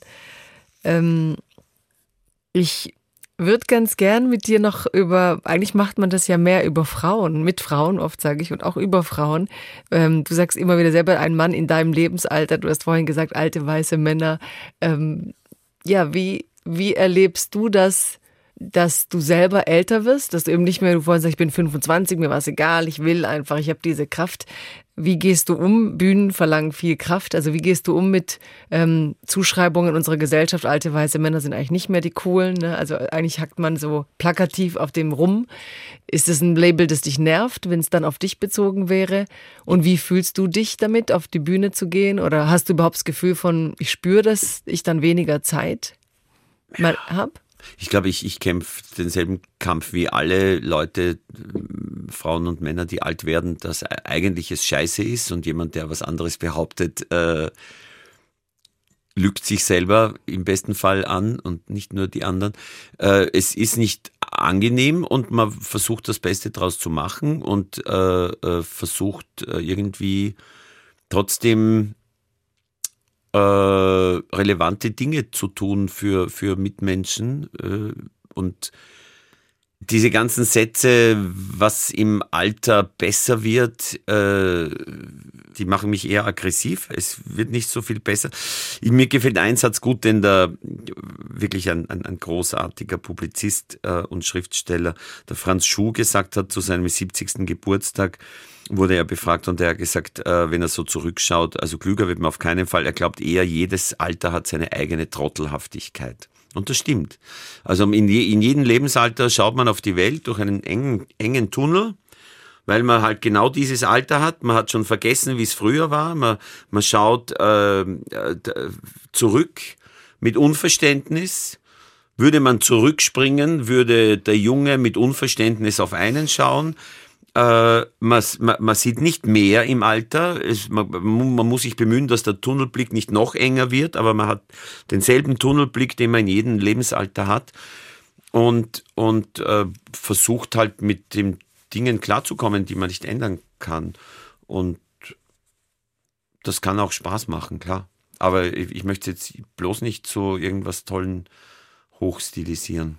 Und wenn es was gäbe, was du ähm, jetzt rüber retten dürftest, also irgendwas, was du hattest, von dir, wo du sagst, springst zurück in den Jungen und der guckt jetzt auf den Alten und denkt, was ist das und umgekehrt, gäbe es was, was du gerne hättest rüber retten können, aber das Leben liest dich nicht? Eine Eigenschaft oder ein Blick auf die Dinge?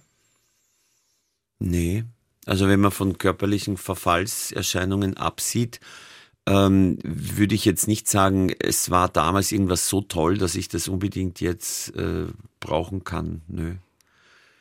Es war auch nicht schlecht, es war nur nicht so, ich, ich habe ich hab nicht das Gefühl, dass ich irgendwas total verloren habe. Ja, eventuell dieser, das ist auch logisch, nicht, dass man, dass man sich mehr anstrengen muss, um sich auf neue und unsichere Projekte einzulassen. Das merke ich, dass mich das mehr Überwindung kostet als früher. Früher bin ich in alles Neugier. mit vollen mhm. Herzen neugierig hineingesprungen. Jetzt denke ich mir schon manchmal, naja, das ersparst du dir, das musst du nicht mehr machen. Das ist auch so eine Ausgleichsbewegung, weil ich will ja irgendwas dafür haben, dass ich älter werde und das Leben kürzer ist. Und da sage ich, sage ich mir dann manchmal, das musst jetzt nicht mehr. Und oft stimmt es aber auch nicht. Wahrscheinlich wäre es gut manchmal. Also ich, ich versuche eh, aber bisschen weniger vorsichtig wäre vielleicht ganz gut. Aber vielleicht hätte ich dann einen Herzinfarkt, weil ich dann wieder in so vielen Sachen drinnen stecke, die, die nicht gut sind für mich. Das kann auch sein. Vielleicht und, ist es gerade richtig so.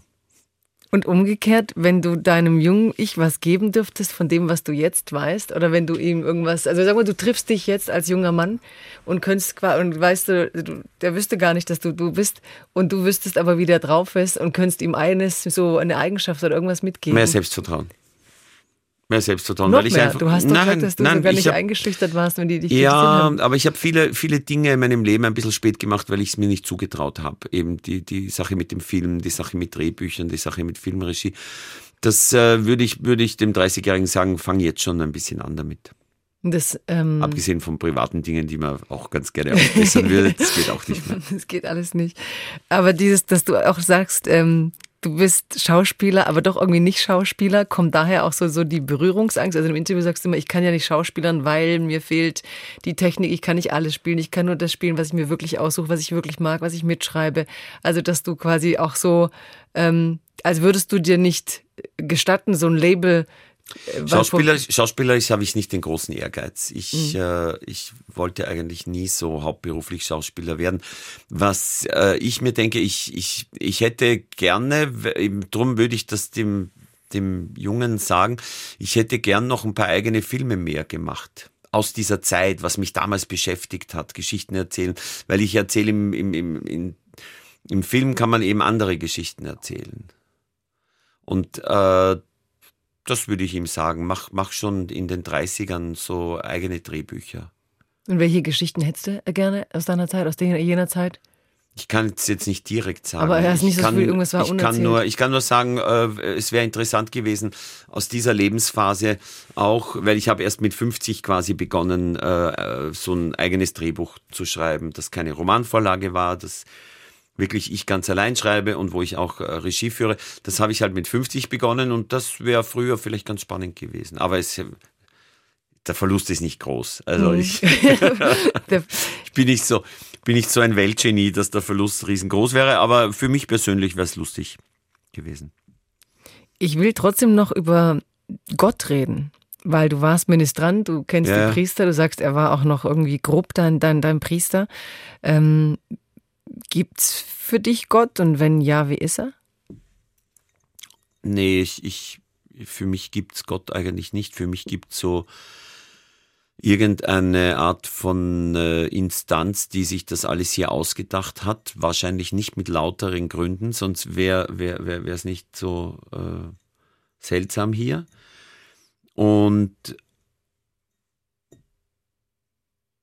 ich, ich, ich, ich habe keine Angst, dass ich bestraft werde, wenn ich nicht glaube. Ähm, ich bin auch, äh, ich komme auch so dann, ich hab, war dann später in einer sehr liberalen Schule, wo, wo, wo Zweifel schon an sich ein, was Gutes war. Also die, die, die Leute da, die, die Pfarrer im Stift Melk äh, waren der Auffassung, äh, dass Zweifeln ganz was Tolles ist. Das war so eine, so eine Priestergeneration äh, der 50er, 60er, die waren ein bisschen freier im Kopf. Das hat sich auch wieder geändert inzwischen. Ähm, ich lasse mich überraschen. Es gibt den äh, das hat mich sehr, äh, der Text hat mich sehr beeindruckt, so mit 17. Ich hatte auch Altgriechisch und da liest man die Verteidigungsrede des Sokrates, bevor er den Giftbecher leert und der sagt dann zu den Richtern, also ich laufe nicht davon, weil alle haben sich gedacht, er läuft davon. Sie wollten ihn ja nur loswerden. Sie haben ihn zum Tod verurteilt, damit er flüchtet und in einem anderen Staat da in diesem griechischen, auf dieser griechischen Halbinsel halt dort lebt und sie sind ihn los. Und er ist aber nicht gegangen, sondern hat gesagt, ich trinke das jetzt, weil erstens äh, würde ich meiner eigenen Philosophie untreu werden, wenn ich, wenn ich plötzlich mein Leben retten will. Und zweitens sagt ja niemand, dass der Tod was Schlechtes ist. Entweder die, die Religion hat recht und ich, es gibt den Hades, wo man rüber muss und dann treffe ich die, die vor mir gelebt haben in so einer Schattenwelt. Ich würde wahnsinnig gern mit Homer diskutieren und ich freue mich darauf, diese Leute kennenzulernen. Oder der Tod ist ein langer Schlaf.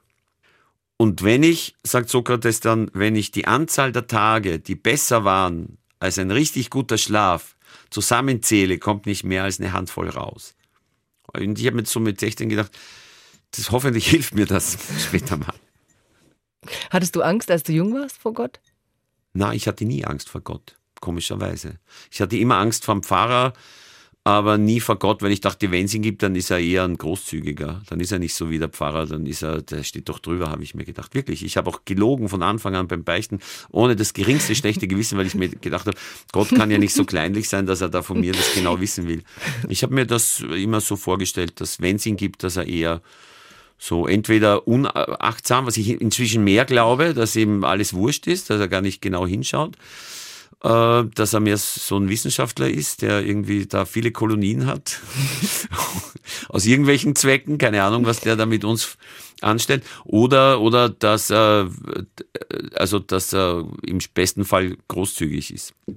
Und gab es da jemand bei dir, deinen Erwachsenen, der dich dazu, also das, also bei, in der Bibel ist er ja auch böse oft und straft und macht. Und ja, ja. hattest du, war dein Opa eben so großzügig oder woher kam diese, das, diese herrsch weltherrschende Figur so eine großzügige sein kann. Weil die, die Bibel tut ja viel dafür und die Kirche ja, auch, dass wir Gott fürchten. Es, hat, es war, glaube ich, so, dass ähm, es wurde es war kein Thema zu Hause, weder von meiner Großmutter, von meinen Eltern schon gar nicht und von meinem Großvater. Es war kein Thema, dass, dass es sowas gibt wie einen strafenden Gott. Eigentlich nicht. Mhm. Nee. Es waren so gemütliche Katholiken mehr. Man kann eh alles beichten. Ja, Aber sie hat nicht damit gerechnet, dass ich nur lüge. Beim Beichten. Du bist echt der Erste, der, den ich kenne, der das auch, ich habe das auch gemacht, weil ich äh, wusste immer die Reihenfolge, in der dieser Pfarrer das äh, gemacht hat. Und das Lügen kam immer relativ spät. Und dann wusste ich das ja super, weil dann kann ich vorher alles, muss ich ihm nichts erzählen, weil ich dachte immer, warum will denn der alles wissen? Vor allem haben die gerne ohne diese Bretter vorm Kopf, ah, ja. also da muss man dem Pfarrer noch ins Gesicht Ganz modern. Ja, ja, ja, und dann dachte ich so, es geht denen doch alles gar nichts an. Und dann, dann wusste ich aber, er fragt ganz kurz vor Schluss, ob man gelogen hat. Und ich habe mich immer auch gefragt, ob er das absichtlich gemacht hat. Ob er ein guter war, weil er dann dachte. Damit ist das erledigt. Dann können junge Leute immer am Ende sagen so, ja, nee, ich lüge nie. Und dann sind sie entlastet, weil sie denken, jetzt habe ich sogar während der Beichte gelogen.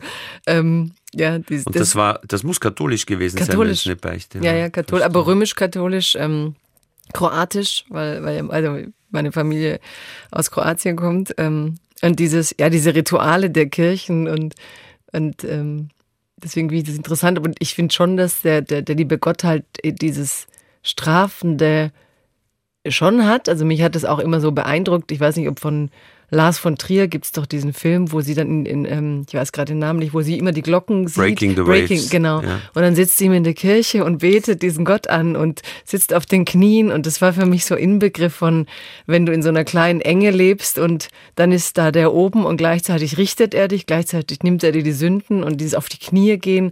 Also ich finde schon, ähm, ja, gerade auch ähm, diese, diese, diese ganze Region und am, am ehemaligen Jugoslawien, welche Rolle diese für mich biblischen Bilder hatten oder diese Kirchen, die im Nirgendwo stehen. Mhm. Hast du plötzlich so eine wunderschöne kleine Steinkirche, in die die Menschen gehen und, und eben aber auch dieses Geheuchelte, diese absolut, ich finde aber sehr schön entlastende Doppelmoral. Also nicht so wie hier, wo ich dann so, einen, so einen Widerwillen empfinde, sondern eher so, dass ich denke, Gott sei Dank wollen die Menschen nicht so perfekt sein, sondern so, wenn dann eben, so, man wird, man heiratet und irgendwie ist alles, ja, die Leute kommen in die Kirche und es ist alles nach Programm, so Kirchenprogramm und gleichzeitig verschwinden dann alle so schnell es geht und rauchen und trinken schnell Espresso, kommen zurück und ich mag, wenn man einerseits so fromm ist, auf der anderen Seite es aber überhaupt auch doch wie ein Theaterstück nimmt, ja. weil es ist ja. halt die Erde.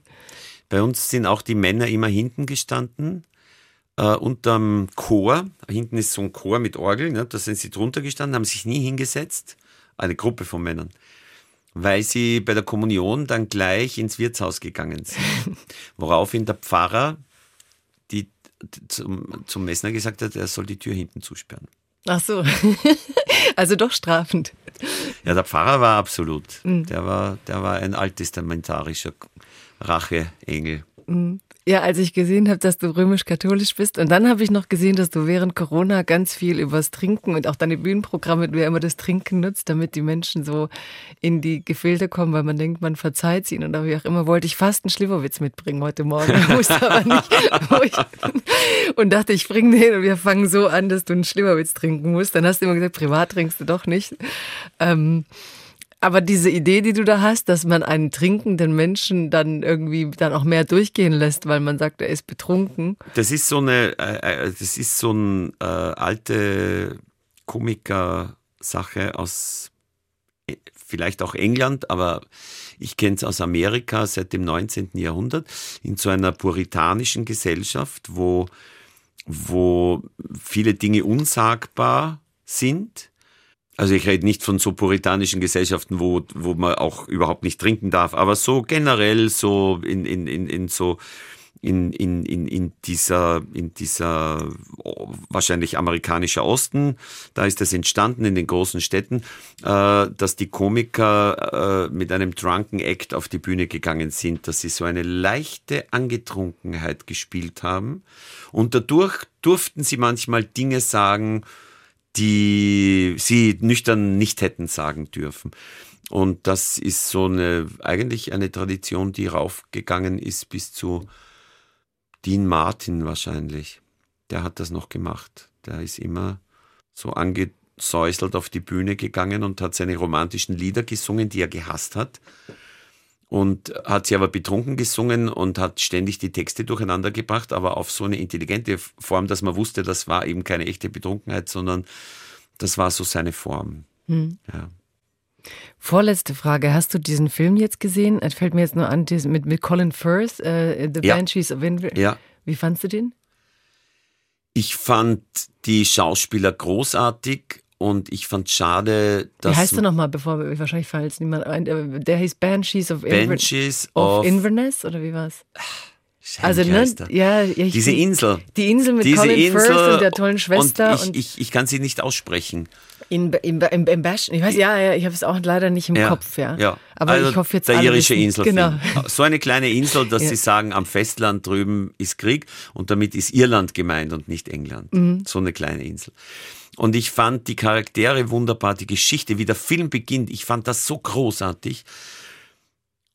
und irgendwann hatte ich das Gefühl, dass den Figuren nicht mehr vertraut wird, dass plötzlich so wichtig war, eine Parabel über Nordirland und Irland anhand dieser zwei Männer zu erzählen, dass ich ein bisschen traurig war, so wie einem Kind, dem mitten in der Geschichte gesagt wird, es ist mehr eine Symbolgeschichte, es geht gar nicht um diese zwei Menschen.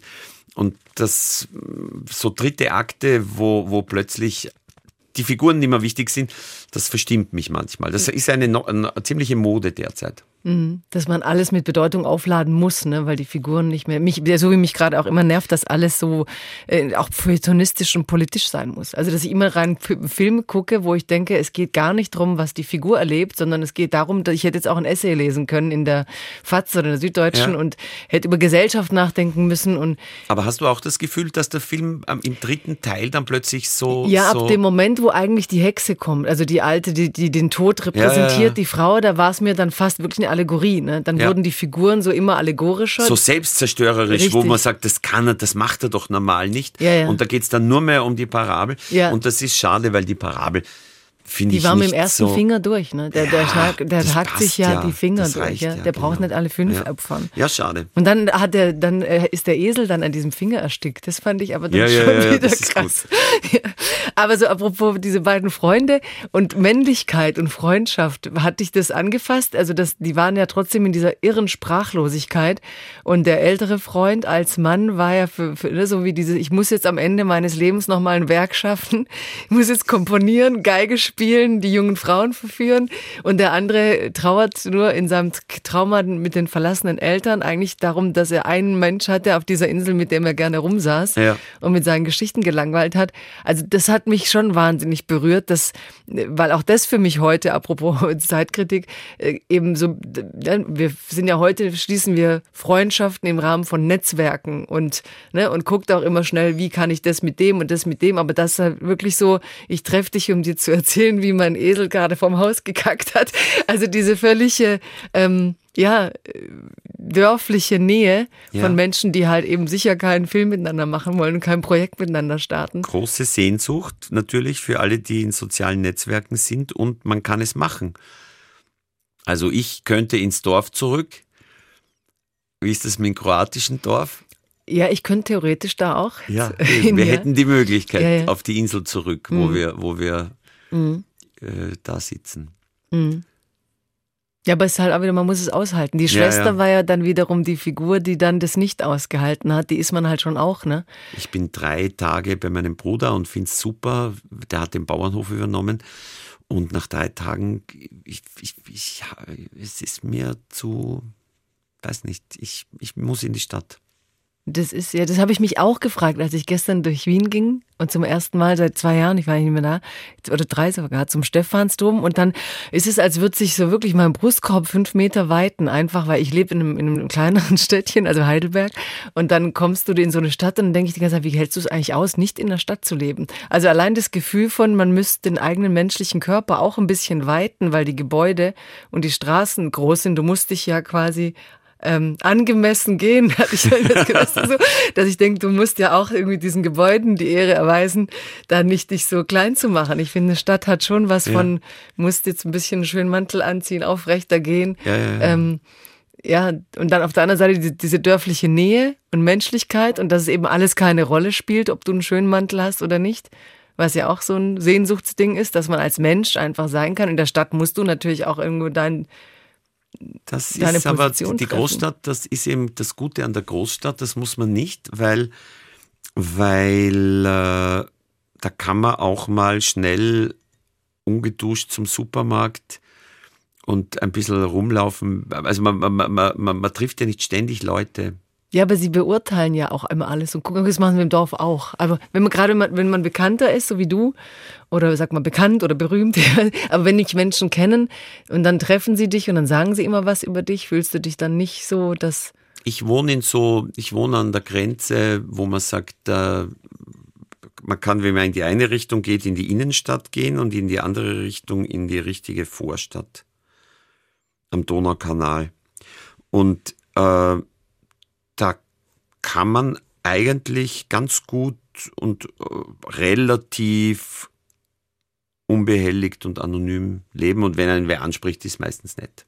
Mhm. Aber nicht so viel. Also ich würde ungern in so einem Bezirk ziehen, wo, wo ganz viele Schlaumeier sind, die alle äh, kunstaffin sind und so. Das würde ich nicht so gerne machen. Ja, kunstaffin auch so interessant. Diese ganze Welt, die Bernhard dann so gezeichnet hat. Ja, ja, ja, ja. Aber was ich an kunstaffin auch, weil wir so irre finde, wenn du jetzt nach Kroatien gehst und auf ein Kunstevent gehst, sind die Leute irgendwie auch alle gleich dann in der Kunstszene. Ist es aufgefallen? Also egal wo du bist, dass die Menschen, die dann in diese Kulturevents gehen, erstens gleiche, glaube ich, Generation genießt es, dann auch ähnlicher Kleiderstil, ja, ähnliche ja, ja. Art zu reden. Es ist total europäisch. Also man müsste eigentlich diese Kulturszene, könnte man, du brauchst keine EU-Projekte, also ohne, ohne Problem sind das die alle aber. Schon, das gab es halt ewig schon. Ne? Mhm. Also dass, dass sowas wie europäische, mhm.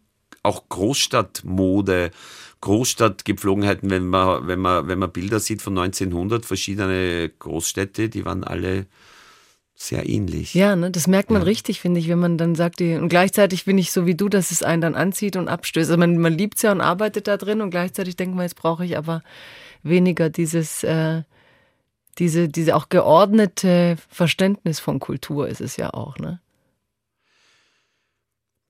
Als Solokünstler hat man natürlich beim Film kommt man, kommt man mit den Leuten zusammen. Aber das ist beim Film eben so eine wunderschöne Sache, dass da wirklich wochenlang so, so ein Team wirklich zusammenwächst und arbeitet und äh, unter Druck auch manchmal, weil es ja oft mit der Zeit knapp ist. Und das hat mir immer so als Ausgleich zu dem, zu diesem Solo-Projekt, hat mir immer wahnsinnig gut gefallen. Mhm. dass du mit den Beleuchtern in der Früh um sechs beim Café stehst und alle sind gleich wichtig und jeder nimmt auf den anderen Rücksicht im Idealfall. Und, und wenn so du schön. Glück hast, hast du eben, eben eine, einen Regisseur, das muss man jetzt nicht gendern, der nicht rumbrüllt. Aber die, das kann man sich vorher aussuchen. Mhm. Die letzte Frage gilt deinem Lieblingsbuch. Ich weiß nicht, ob du manchmal verschiedene nennst oder ob es wirklich nur eines ist. Aber ähm, in einem Interview hast du gesagt, dein Lieblingsbuch ist von Flaubert, bin ich richtig? Ja, ja. Ja? Ja. Das ist, ähm, also ich habe ich hab Flaubert äh, nie gelesen, in der Schule kommt ja nie, weil man hat deutsche Literatur und in einem humanistischen Gymnasium ich glaube, die, die Französisch-Schüler müssen auch eher der kleine Prinz lesen oder so, weil es einfacher zu lesen ist. Und äh, man kommt an den Autor nicht so heran und dann habe ich irgendwie äh, bemerkt, dass ich die Filme von Truffaut so gern mag, weil die so mit Liebe gemacht sind, so sind so sind keine kalten Filme, sind ganz warmherzige Filme. Und im Zuge dessen, dass ich mich mit Truffaut beschäftigt habe, äh, äh, habe ich gelesen, dass das sein Lieblingsautor ist. Und dann habe ich das so nachgeholt. Und habe Madame Bovary gelesen, was das Bekanntere ist von seinen, der bekannteste Roman. Und dann habe ich eben einen Roman gelesen, der heißt Education sentimentale und wird immer so übersetzt, manchmal früher Erziehung des Herzens, jetzt heißt er eher Lehrjahre der Gefühle. Man kann ihn schwer übersetzen, den Titel und handelt von einem jungen Mann, der vom Land äh, nach Paris kommt und dort studiert, in die Viren der 48er Revolution reinkommt und am Schluss alles versemmelt und wieder aufs Land zurückgeht. Und äh, den finde ich einfach, was äh, war wahrscheinlich biografisch interessant, aber auch politisch interessant, weil diese Revolution ja nur dafür benutzt wird, dass alle sich daran bereichern oder Vorteile haben. Also es ist ein politischer Roman, es ist ein, ein, ein Roman über, über junge Männer, die alles falsch machen. Und du hast aber einmal dann noch die Szene von dem Bordell erzählt. Was ich Ach so, ja, ja, am Schluss. Ja am Schluss, äh, der, der, Roman hört so auf, das soll man eigentlich nicht spoilern. Da, Spoiler, Flaubert spoilern. Das ist, ist, äh, ist, ist nicht so schlimm, finde ich auch. Nee. Also äh, ganz am Schluss äh, muss er wieder zurück aufs Land und äh, die Mutter ist gestorben und er, äh, er hat eine kleine Rente noch von der Mutter und muss auf ganz bescheidenen Fuß leben. Und es gibt einen Freund aus Jugendtagen, der auch dort hängen geblieben ist und der, der mit dem er sich jetzt manchmal trifft und sie gehen spazieren. Und sie kommen am kleinen Bordell der Stadt vorbei Und äh, der Freund sagt, schau, da sind wir mit 16 mit klopfenden Herzen dagestanden und haben versucht hineinzukommen und äh, wurden dann aber weggeschickt. Das war eigentlich das Beste, was wir erlebt haben. Sehr böser Schluss für einen äh, sogenannten Entwicklungsroman. Aber schon auch ein ganz großer, dieses, wie viel schöner ist die Fantasie als das Leben. Ja, ja, ja, ja. Welche Freiheit hättest du dir gerne nicht genommen im Leben? Ähm, schwer, ich bin so, ich bin so. Du bist gar nicht reumütig, gell? Na, eigentlich nicht. Ich denke mir immer, das, was war, das war und man hat es gemacht aus seiner Sicht heraus. Siehst man kann immer im Nachhinein. Ich werde auch in, falls ich älter wäre, werde ich in zehn Jahren oder in 20 Jahren sagen, was ich heute für Dummheiten, das, das bringt alles nichts. Das bringt nichts. Buddhistisch. Da war ich immer ganz skeptisch bei diesen Sachen. Ich bin so ein abendländischer Typ, der Flaubert liest und der, äh, weiß nicht, ich, ich, äh, ich habe irgendwie gibt es ein paar Sachen, die da hatte ich so das Gefühl, äh, mir hilft das nicht. Diese Art von Freiheit. Kann ja noch kommen. Aber ich bin auch, ich möchte das auch nicht geringschätzen oder irgendwie runtermachen. Ähm, aber du meinst es buddhistisch, oder? oder? Ja. Meditieren. Meditieren, alle diese Sachen. Frei von weltlichen Dingen ja, sein. Ja. Auch eine Möglichkeit. Im Grund. Du magst aber weltliche Dinge. Ich mag das, ich mag gerne diese Zerriss. Ich mag, glaube ich, ich glaube, ich habe mich äh, nicht nur mit der Zerrissenheit abgefunden, die ich als Kind gehabt habe, sondern ich habe mich auch schon ein bisschen in diese Zerrissenheit verliebt. Ich bin einfach gern zerrissen. Ja. Und solange es nicht zu existenziell wird, dass ich richtig Depressionen kriege, ich habe ja, ich habe ja nur so, so kleine Depressionen, die man kreativ nutzbar machen kann. So eine richtige hatte ich noch nie. Und solange, äh, kann, solange ich das so gut solange ich die Zerrissenheit so gut im Gleichgewicht halten kann, äh, bin ich für die Zerrissenheit. Ich finde es auch so, also so, so genieße ich deine Interviews, weil ich bin heute so müde von, dass wir immer alles so lösen müssen. Ne? Die meisten Fragestellungen sind ja immer Problemlösung, äh, Phänomen, Maßnahme dagegen. Ist eigentlich egal fast was. Ne? Wir sind heute immer nur am Kuratieren, besser machen, optimieren und dann sagst du, genau sowas spürt man ja auch so, dieses, ich mag diese Zerrissenheit und in ihr gehen Räume auf. Wieso, wenn ein Erdspalt sich öffnet mhm. und plötzlich darfst du immerhin reingucken, ne? kannst vielleicht sogar drüber springen kannst dann immer normal drauf laufen, aber hey, dafür kann ich hier andere Dinge machen und diese Lust, wie du sagst, an wenn sie eben und auch diese Angst, dass du gleich sagen musst, wenn es nicht pathologisch ist, ne? dass wir auch sofort fürchten, respektlos zu sein gegenüber Pathologien, die es ja gibt, aber dass man irgendwie bei dir spürt, dass in diesen Abgründen des Lebens halt auch Einblicke liegen. Ich überlege gerade, ob ich nicht doch was revidieren muss. Und zwar, äh, ich bin ja aufgewachsen in den 70ern mit so einer, mit einem Begriff von Kunst und von Literatur, dass man äh, das Gefühl hatte, eigentlich ein richtiger Künstler, der muss da muss immer, da müssen, müssen, müssen immer Katastrophen sein. Der soll bloß nicht äh, nach einem äh, gelungenen bürgerlichen Leben äh, trachten, sondern je mehr alles kracht und durcheinander poltert, umso besser ist es. Das ist vielleicht etwas, äh, was ich äh, revidieren würde. An ich würde mich, ich würde mich, ich würde, ich würde ein bisschen achtsamer mit, mit manchen Menschen umgehen. Und mit dir? Und mit mir, genau. Aber im Nachhinein hat man leicht reden.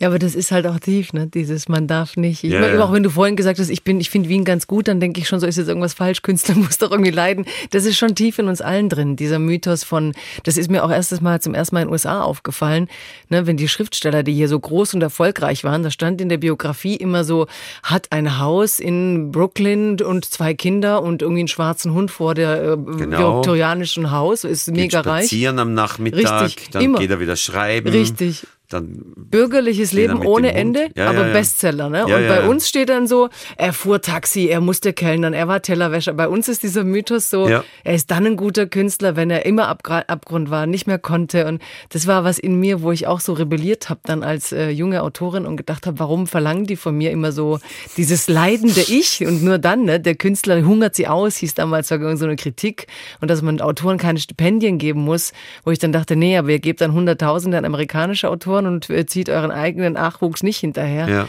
weil alle so verliebt sind in den Spitzweg und in die leidende Künstlerei. So. Ja, ja, ja, ja. ja.